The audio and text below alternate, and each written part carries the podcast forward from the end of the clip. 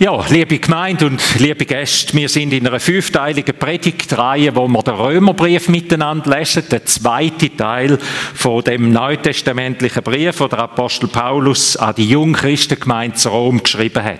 Der erste Teil von dem Brief ist zur Ausgangslage oder ist eigentlich die Sprengkraft gewesen, dass die Reformation in Gang ist. Der Martin Luther, der in einem Wort vom Römerbrief eben aus dem ersten Teil äh, ganz, äh, ganz neu bewegt worden ist und dann alles eigentlich von dort her in Gang ist. Im ersten Teil geht es ums Zentrum vom Glauben. Es geht um Jesus, darauf verstanden, der Kreuzigt und darauf verstanden Herr. Und dass wir Menschen ohne ihn am Ziel vorbeileben, dass wir Menschen, dass wir Menschen ohne ihn unsere Bestimmung vor Gott nicht finden und vor Gott im Gericht auch nicht bestehen können. Der Teil ist, wie gesagt, Solus Christus zur, zum Auslöser von der Reformation vor 500 Jahren geworden. Und der zweite Teil vom Römerbrief, der ist dann der Frage gewidmet, was bedeutet jetzt die Glaubensgewissheit? Was bedeutet das für mein Leben? Wie soll ich denn leben? Wie können wir als Gemeinde, wie sollen wir als Gemeinde leben, wenn Jesus unser Herr ist? Auf diese Frage ist auch das Lied geschrieben worden, das wir vorher jetzt gerade miteinander gesungen haben. Das Lied Herz und Herz vereint zusammen. Es ist geschrieben worden vom Graf Ludwig von Zinzendorf, ähm, wo, wo sagt, wo, wo ganz fest auch Chile, Chile eben prägt hat. Und wo, wo mit seinem Lied uns auch ausrichtet auf Jesus und sagt, unser Herz soll auf ihn zu brennen, wie eine Kerze lodern auf den Heiland zu. Es ist ein Reformator, der Graf Ludwig von Zinzendorf ist ein Reformator, könnte man sagen, von der zweiten Generation. Er hat die verfolgten böhmischen Christen, die 200 Jahre nach der Reformation schwer verfolgt und vertrieben worden sind, er hat sie bei sich aufgenommen mit den Möglichkeiten, die er genommen hat.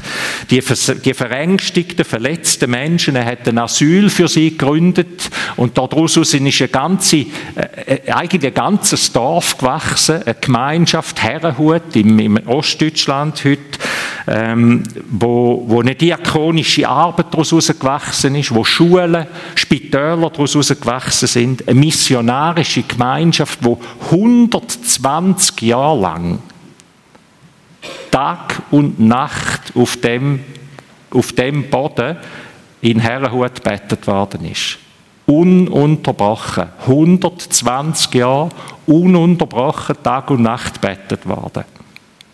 Wir probieren als Gemeinde oder im Thurgau, dass wir ab und zu ein 24 Stunden Gebet haben, uns ergänzen als Kirchengemeinde, dass wir wie auch so einen Gebetsteppich könnten legen, 120 Jahre lang. Also wir spüren, glaube ich, was da für eine Kraft, eine Kraft in dieser Gemeinschaft drin ist. Die Bibel ist gelesen worden miteinander. Die Losungen sind entstanden. Seit 300 Jahren gibt es die Losungen in, weiß nicht wie viele hundert Sprachen auf der ganzen Welt. Hunderte von Missionaren sind ausgesendet worden als Boten in die Welt. Lasset eure Liebesflammen lodern auf den Heiland zu. Merkt ihr, da hat sie nicht einfach nur weltfremd gemacht, sondern die Kraft, die auf Jesus zielt und von ihm her lebt, die Kraft, die, die bringt in dieser Welt etwas in Bewegung. Und jetzt schreibt der Apostel Paulus in Kapitel 14, wo wir miteinander gelesen haben. Und ich möchte euch wirklich herzlich bitten, lesen das Kapitel die Haie beleigen oder in einem kleinen Kreis oder Gesprächskreis, lesen das nochmal. Jetzt schreibt der Paulus, streitet nicht über Meinungen wo verschiedene Herzen zusammenkommen, heute Morgen, ob hier in den Kirchen oder im Kirchenzentrum oder wo wir eine Kirchengemeinde sind, wo verschiedene Herzen zusammenkommen, da kommen auch verschiedene Meinungen zusammen. Das ist nicht nur zu Rom so gewesen, vor 2000 Jahren, das ist nicht nur zu Herrenhut so gewesen, vor 300 Jahren, sondern das ist auch heute so zu Berg und überall in jeder Kirchengemeinde. Verschiedene Meinungen, aber ein Herr. Der Paulus relativiert unsere Meinungen und unsere persönlichen Geschmäcker. Er relativiert sie am allerhöchsten, wo uns gegeben ist, nämlich wir, wir sollen nicht das Werk von Gott trüben oder vernichten mit dem, wo wir für unsere Meinung jetzt haben und für uns wichtig halten.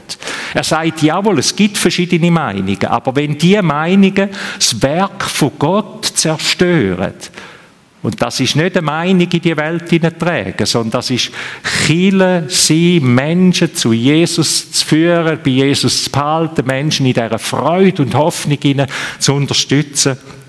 Wenn das verloren geht, dann geht es nicht mehr um eine Ansichtssache.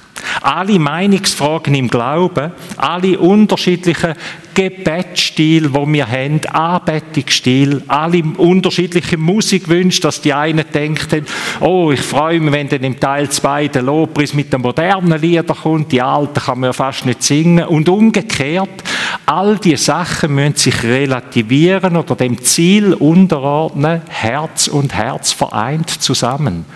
Lodern auf den Heiland zu. Gell, das ist eine rechte Herausforderung. Was sind denn die Meinungsverschiedenheiten zu Rom? Es sind einfach gesagt Essensvorschriften gewesen. Auch in Rom wird ein großer Teil Judenchristen wird Judenchristen also Menschen, die aus dem Judentum herausgekommen sind und jetzt in Jesus den Messias erkannt haben. Und es hat auch andere gehabt, die einfach als Heiden zum Glauben gekommen sind. Und die haben unterschiedliche Vorstellungen auch mitgebracht, natürlich unterschiedliche Lebensentwürfe. Die einen haben sich aus dem Hintergrund auch von den alttestamentlichen Essensvorschriften, von den kultischen Vorschriften nicht können dafür haben zum Fleisch essen. Also wenn wir es jetzt einfach abbrechen, da hat es Fegis und andere gegeben, oder, in dieser Gemeinde. Aber die haben das aus dem Glauben heraus nicht können. Nicht, äh, weil sie sagen, da putzt mich schöner, ich strahle den schöner oder so. Und aus dem Glauben sie gesagt, ja, aber ich kann das vor Gott nicht verantworten, weil in der Bibel doch steht. Was ist richtig? Wie sollen Gemeinden mit diesen verschiedenen Meinungen jetzt leben? Was ist richtig und was ist falsch? Der Paulus braucht nicht das Wort richtig oder falsch, ist euch das aufgefallen, sondern das Wort stark und schwach. Und das ist jetzt vielleicht gerade noch schwieriger aha, da geht es um stark oder schwach. Die Starken sollen die Schwachen annehmen. Sie sollen nicht ihre Meinung anderen aufdrücken, sondern sie sollen die Schwachen ihrer Meinung mittragen. Wer sind denn die Starken und wer sind die Schwachen? Und wenn ihr das gut anschaut, und ich hoffe, ich kann es euch jetzt aufzeigen, äh, dann ist es eben genau anders, wie das wir das eigentlich denken. Ich vermute, dass die meisten von uns natürlicherweise anders denken. Die Starken sind die, die sagen, Jesus hat uns frei gemacht. Von allen kultischen Zwängen, er hat das ganze Gesetz getragen, wir sind frei, wir dürfen mit ihm leben und müssen nicht das und das und das einhalten, äh, um da gute Christen zu sein. Wir leben in einer Freiheit. Und darum essen wir, was wir wollen, Fleisch hin oder her. Wir versündigen, wir haben nicht Angst, uns mit dem zu versündigen. Wir loben unseren Herr, der uns frei gemacht hat. Das sind die Starken. Und die Schwachen, sind die, wo die, die innere Freiheit nicht haben. Sie fühlen sich gebunden daran, dass sie doch vor Gott das sollten einhalten, dass doch da zu einem göttlichen, christlichen, heiligen Leben gehört. Sie können sich wie nicht lösen von dem. Sie, sie kommen nicht zu dieser Freiheit. Die Starken sind frei und unbeschwert und die Schwachen sind eng und gesetzlich. Ich merke, dass es bei uns meistens umgekehrt ist. Ich habe in der Seelsorge mit Menschen, begegne ich Menschen, die sagen, ich fühle mich so schlecht, wenn ich sehe, wie andere ihren Glauben so kräftig leben und so, oder so kräftig heißt dann auf einmal so eng leben, so klar wissen, was richtig ist und was nicht richtig ist als Christ. Es ist dort wie umgekehrt. Wieso redet Paulus von Starken und von Schwachen? Wieso kann er das so sagen? Er sagt, die Schwachen sind glaubensschwach. Sie haben wie die Rechtfertigung vom Evangelium, die Freiheit vom Evangelium, das Kreuz von Jesus, wo alles gebrochen hat. Sie können wie da noch nicht ganz annehmen. Und darum sagt er, sie sind schwach. Das ist nicht ein ein Begriff, wo will abdrucken, sondern er will mit dem sagen, sie sind eigentlich glaubensschwach. Sie, haben, sie, sie, sie schauen das noch falsch an die Erlösung von Jesus, wo all das einschließt, da können sie wie noch nicht mittragen. Dass Jesus gekommen ist, um uns nicht Vorschriften aufzubürden, sondern dass er gekommen ist, um uns frei zu machen. Die Freiheit von einem Gotteskind. Dass wir geliebte Gotteskind sind und nicht geliebt sind, wenn wir etwas einhalten, sondern geliebt sind aus Liebe. Und schwach heisst, eine Nebensache zur Hauptsache machen. Das ist in dem Sinn die Schwachheit, die der Paulus da sagt. Nebensache von einem, ob jetzt Fleisch essen oder nicht, wird auf das Mal zur Hauptsache und prägt mich. Schwach heißt, ich mache Nebensache zur Hauptsache. Schwach heißt, ich mache Corona-Thema zum Hauptthema in einer Gemeinde. Schwach heißt, ich mache den Musikstil zum Hauptthema in einer Gemeinde. Oder ich mache zum, zu einem geistlichen Thema, welche Partei das man schließlich zu wählen hat oder wie das man abstimmen hat, in einer, abstimmen äh, in einer Weile dann. Und stark heißt, Jesus ist das Hauptthema. Mit ihm ist, bei ihm ist meine Freude und bei ihm ist mein Daheim.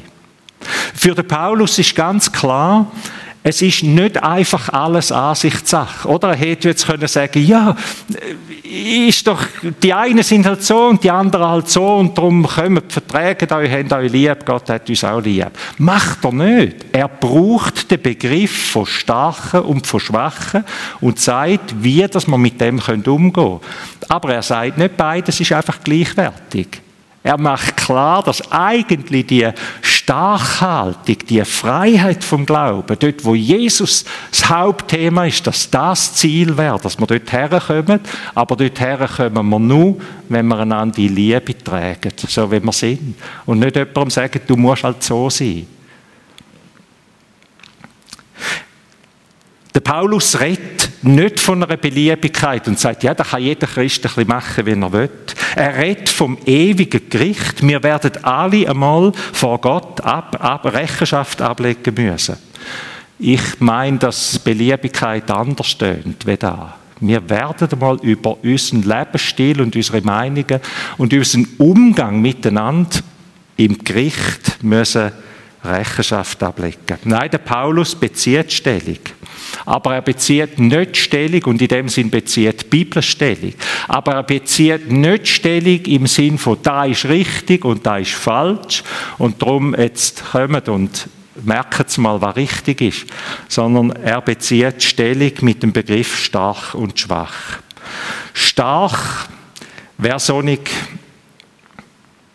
äh, stark, wer Fragen nicht einfach belächelt und alles zur Beliebigkeit macht. Schwach über solche, solche Fragen zu Streitigkeiten machen. Gefahr ist, dass Starke auf Schwache abschauen. Im, Im Sinn von Hochmut, was machst jetzt du dir Sorgen um die Frage? Komm, wir sind doch frei in Jesus. Oder da ist ein bisschen Gefahr, da gibt ein, ein hochmütiges Gebaren. Und Gefahr auf der anderen Seite ist die Schwache, wo dann die Starken verurteilen im Sinn, wie kannst du nur? Wie, wie kann man so leben wie du? Da gibt's doch, man sollte doch, und, oder?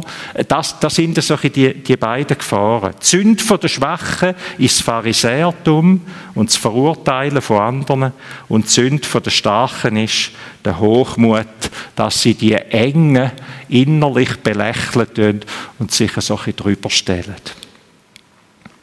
Was müssen die Schwachen lernen? Und vielleicht bist jetzt du zwischendurch ein bisschen am Fragen, wer bin denn ich? In dem Sinne sitze ich so jetzt mit drin, im Gang rein. Wo bin ich vom Wesen her so einen Starken oder so eine Starke? Und wo bin ich ein Schwachen oder eine Schwache? Jetzt in dieser, in dieser Frage oder in dieser Definition hinein. Was müssen die Schwachen lernen? Was sagt uns die Bibel da, was die Schwachen lernen müssen? Die Schwachen müssen lernen, was Nebensache ist und was Hauptsache ist und das zu unterscheiden. Die Schwachen müssen lernen, dass die Hauptsache die Rechtfertigung ist von unserem Leben, dass Gott uns rechtfertigt durch Jesus, seinen Sohn, unseren Herrn.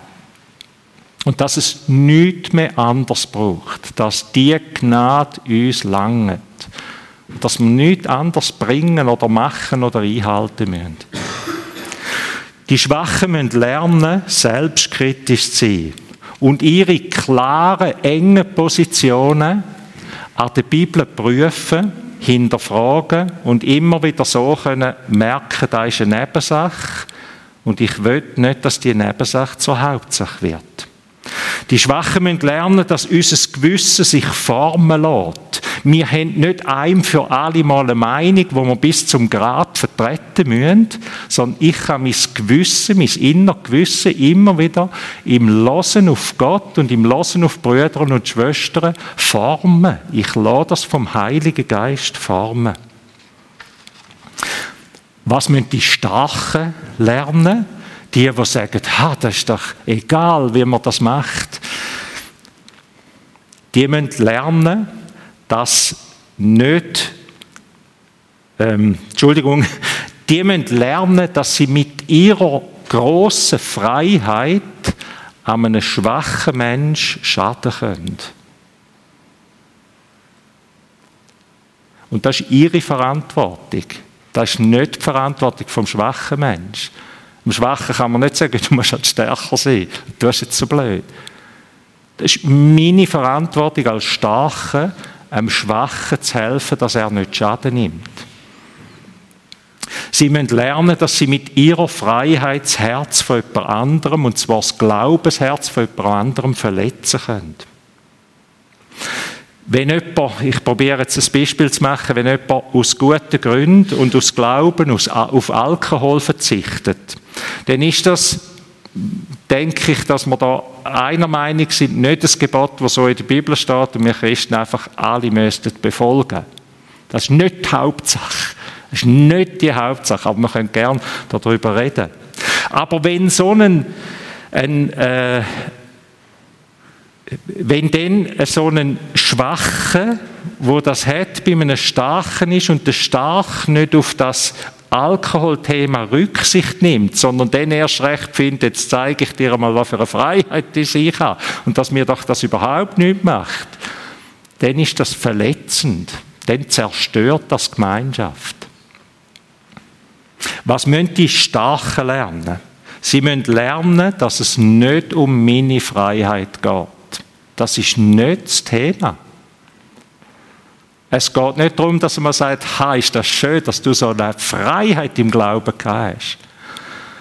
Sondern es geht darum, dass es um den Frieden geht, ums Miteinander. Es geht nicht ums Geniessen, sondern es geht ums Dienen. Es geht nicht um mein Ich, sondern es geht darum, dass wir als Lieb von Christus einmal geheiligt und gereinigt vor ihm stehen. Es geht nicht darum, äh, oder sagen wir es so, wie Jesus gesagt hat, dass Geben seliger ist als Nehmen. Die Starken müssen lernen, auf einen Teil von ihrer Freiheit zu verzichten. Um der Gemeinschaft willen. Beide müssen lernen. Das merkt man in dem Text, wenn man den liest, wenn man das Bibelwort liest und ringt mit dem, wie der Paulus da ringt. Beide müssen lernen, weil es miteinander in der Gemeinde höher geachtet wird als ich. Und das ist halt eine, eine ziemliche Ohrfeige oder Ohrfeige ist vielleicht falsch Wort, aber das ist eine ziemliche äh, Herausforderung für uns. Wir leben im Westen in einer Gesellschaft, wo das Ich das absolut Maß der Dinge ist. Individualismus vom Morgen bis zum Abend, was ich für richtig finde und wenn ich mein Leben und alles. Und jetzt lernen wir da, dass die Bibel sagt, das Ich ist nicht das Maß der Dinge. Für einen Christ ist wir das Maß der Dinge. Oder der Herr das Maß der Dinge. Aber nicht das Ich. Das Ziel ist nicht, dass ich unbeschadet im Himmel ankomme, sondern das Ziel ist, dass alle Menschen miteinander mal vor Gott loben. Weiter, was ist die Hauptsache und was ist die Nebensache? Das ist das Thema. Wo haben wir eine Reformation nötig, liebe Geschwister? Wo haben wir zu Berg, oder alle, die ihr halt zulassen und mitfeiern, wo haben wir eine Nebensache zur Hauptsache gemacht? Wo gewichte ich mein Ich viel zu fest Wie der Kain, der sagt, was soll es mich angehen, was mit dem Abel los ist? Der soll selber schauen. Und Gott sagt, nein, nein, eben nicht. Das ist deine Verantwortung. Wo merke ich, dass meine Meinung und mein Lebensstil anderen den Blick auf Jesus verdeckt oder, oder vielleicht schadet tut in dem Sinne? Nicht alles ist einfach Ansichtssache in einer Gemeinde. Da wäre eine billige Antwort auf den Schmerz, wo wir miteinander haben, dass die einen so denken und die anderen so denken, die verschiedenen Fragen. Das ist eine billige Antwort. Das ist keine göttliche Antwort, zu sagen, ja, ja, komm, so, so sind wir halt einfach ein bisschen. Der Paulus differenziert sehr wohl. Wir werden alle mal uns vor dem Richterstuhl von Gott verantworten müssen. Nicht nur über das, was wir gemacht haben oder nicht gemacht haben, als Starke und als Schwache, sondern auch, ob ich mitgeholfen habe, den Lieb von Christus zu formen und nicht geschädigt habe. Ich möchte nochmal mit dem Graf Zinzendorf schliessen, oder ich möchte nochmal ins Wort kommen, wo weiß, dass eine Reformation in unserem Herz anfängt. Da innen fängt sie an und sonst gibt es keine Reformation. Und dass von dort her dann wirklich alles in neue Kreis zieht. Er schreibt, in der siebten Strophe, wo wir gesungen haben, lasst uns so vereinigt werden, wie du, Christus, mit dem Vater bist, bis schon hier auf Erden kein getrenntes Glied mehr ist. Der Zinzendorf und der Paulus und viele andere, ihr und ich, wir alle ringen ums, um die Einheit in der Gemeinde. Wir ringen nicht um eine Einheitsmeinung. Wir ringen nicht um einen Gesinnungsterror, wo alle das Gleiche müssten sehen und denken, aber wir ringen um eine Einheit, wo wir uns unterscheiden können und wo wir immer wieder sagen miteinander, da ist Hauptsache und da ist Nebensache. In der Hauptsache, da können wir nur eins sein. Da gibt es nur einen. Und in der Nebensache, da tragen wir einander. Amen.